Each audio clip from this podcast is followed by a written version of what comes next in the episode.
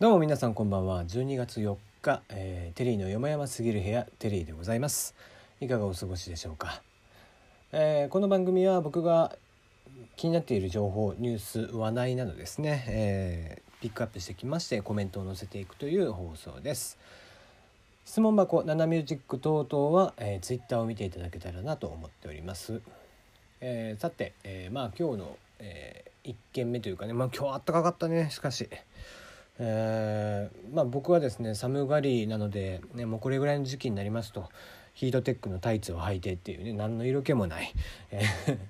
もうね女の子の前で服でも脱ごうもんならうわ色気ねえなっていう感じの格好をしているわけなんですがまあそんなことを思われるよりも。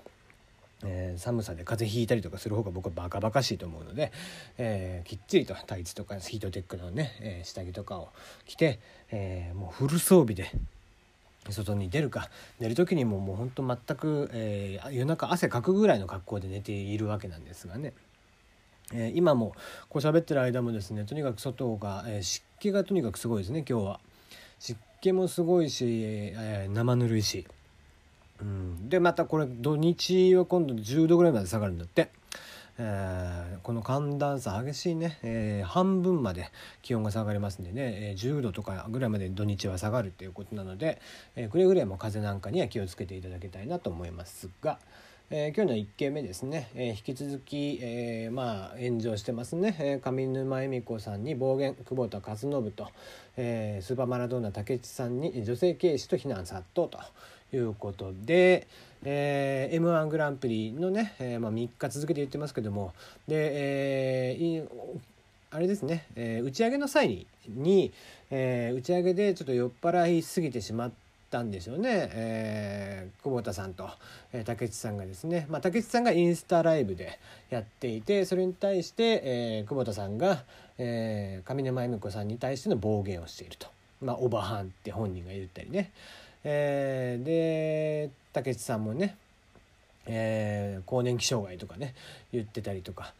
まあ完全にね、えー、普段どんな風に、えー、女性に対して考えているかっていうのが非常によく分かりやすい感じの、まあ、酔っ払ってるとはいえってことですよね。うんまあ、芸人だからっつってなんだかんだ言うのもちょっとおこがましいというかね、まあ、言うてそれでもねああいう審査をする、えー、上沼さんがいるっていうのも考えた上で、えー、本当に m 1取りたいんだったらそこに対策をしていくことも重要で。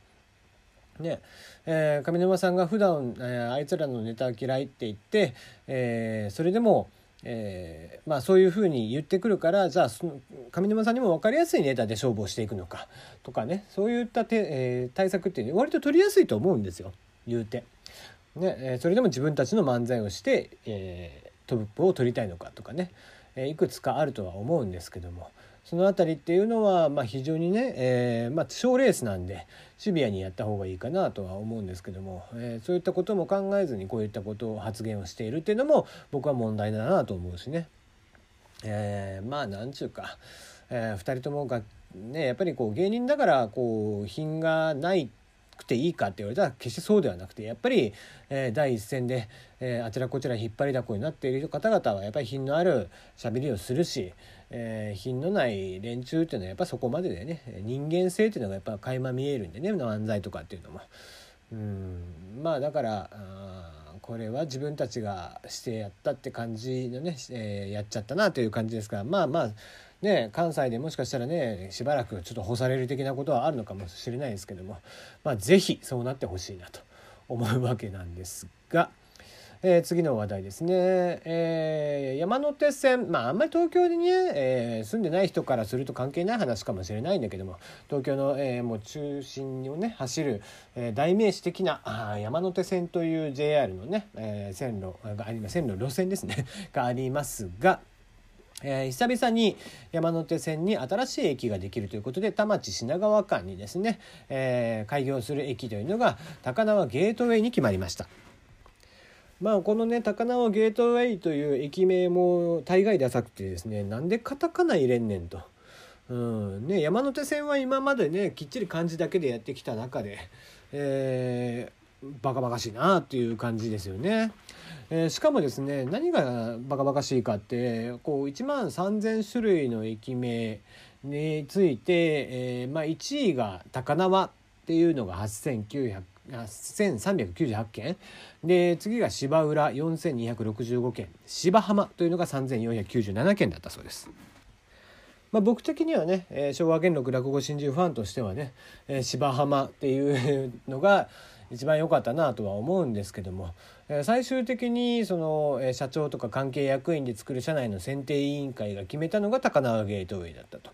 でそれが、えー、36件の、えー、130位だったっていうのがねバカじゃねえかなって思うわけですよ。だってね忙しい中さそんなことに公募に対して公募するっていうのもお金がかかるわけじゃないですか。ね広く周知して応募してもらって1万3,000件も集まったんだよ。1万3,000種類、えー、あ1万3,000件じゃないよね1万3,000種類、えー、応募件数自体は6万4,000件。6万4千人も募集、えー、応募してきてくれた中で、えー、36件の高輪ゲートウェイを選ぶっていうねじゃあ公募しなけりゃいいじゃんっていう話ですよ。ね応募した人たちの労力もかかってるわけでしょ？一生懸命考えて。ねもちろん、えー、高輪ゲートウェイっていうのがえー、あったっていうのは事実なんでしょうよ。36件もあったっていうのも事実なんでしょう、えー、それはそれで構わないとは思うしいろんな駅名があったでしょうよ。でその中からねじゃあ、えー、何にするかっつったらせめて上位から選べよと。ねまあなんだったら本当は高輪でいいわけですよ。1位なんだから。ね、6万件6万4,000件のうち8,400件がおよそ8,400件が高輪ってしてるわけですから。ねそれでいいわけで何のための公募なのってこういうところがさこの本当頭が悪いなと思うのでねうんなんか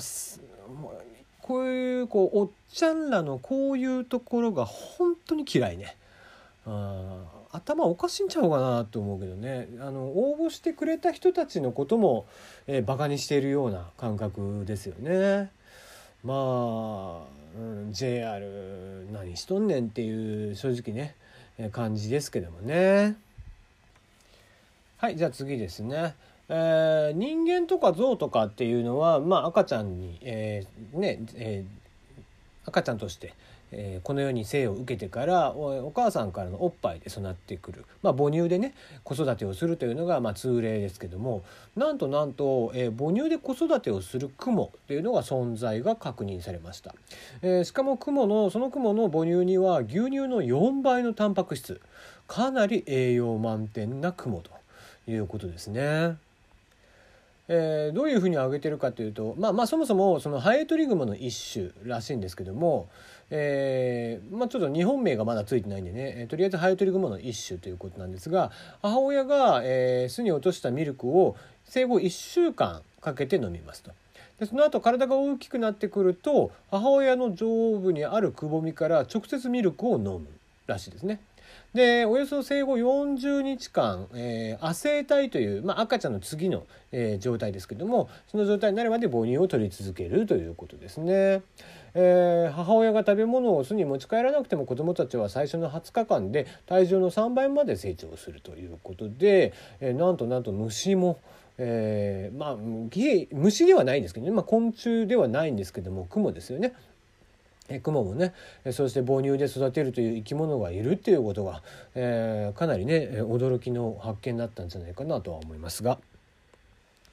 じゃあ次ですね。えー、ポケモン GO にトレーナーバトル機能が間もなく実装ということで、えー、スマートフォンゲームポケモン GO、えー、こちらに新たにトレーナーバトル、えー、まあ要は PVP だね、えー、プレイヤー同士の対決というのができるようになりますと、え、こちらをナイアンテックとポケモンが12月4日に発表をしました。えー、トレーナーバトルではポケモン GO のプレイヤーであるトレーナー同士もしくはトレーナーチームとチームリーダーで対戦ができると。近くにいるトレーナー同士の場合対戦コードという二次元バーコードをアプリ上でスキャンしますと対戦ができます。はい、えー、まあ一応それがね何回か繰り返していって仲良し度っていうのが親友以上になっているフレンドとは二次元バーコードを使用せず離れた場所でも遠隔地で対戦が可能ということですね。えー、なお13歳未満のプレイヤーの場合はフレンド機能と同様にトレーナー同士のバトルは体験できないということなんですけどまあだからね、えーご両親の、えアカウントとかを使ってやるとかいうことになるんでしょうけども。まあ僕はポケモン GO が出た時にですねまあこれはすごいのが出たなと思いました、えー、実際やっぱり、えー、これだけ年齢層を広く、えー、使われている遊ばれているスマホのゲームっていうのは多分他に類を見ないんじゃないですかね、え日本ではもう廃れた廃れたとか平気でバカどもが言ってますけどもね、え全然そんなことはなくて海外を見てみますと世界的にはスマートフォンゲームの中でベスト5ぐらいでしたっけ、えには入ってます。売り上げですね。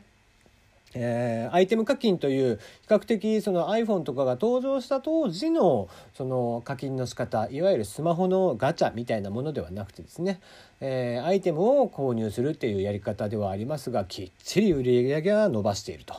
いうことですねだからこれが僕は正しいやり方だと思うんですわ。あのスマホゲームのねガチャね回させてなんぼとかっていうよりもきっちりと長く、えー、遊べるゲームしていくためにはガチャとかじゃなくてアイテム課金とかでちびちびちびちび遊べるっていうのが望ましいなと思っていてそういった意味ではポケモン GO 出た時にやっぱりこれはすごいなと思いました。これは確実に売れるだろうと。で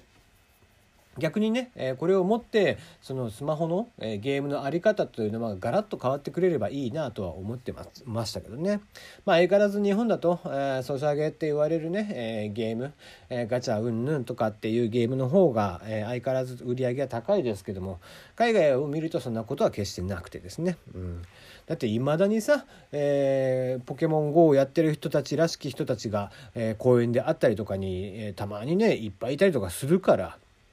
まあね一時期の、えー、ブームっていうのは去ってるのかもしれないですけど今は非常に落ち着いてできるようになっているのでね今からポケモン GO を始めるという人でもやりやすいんじゃないかなとは思います。それではまた。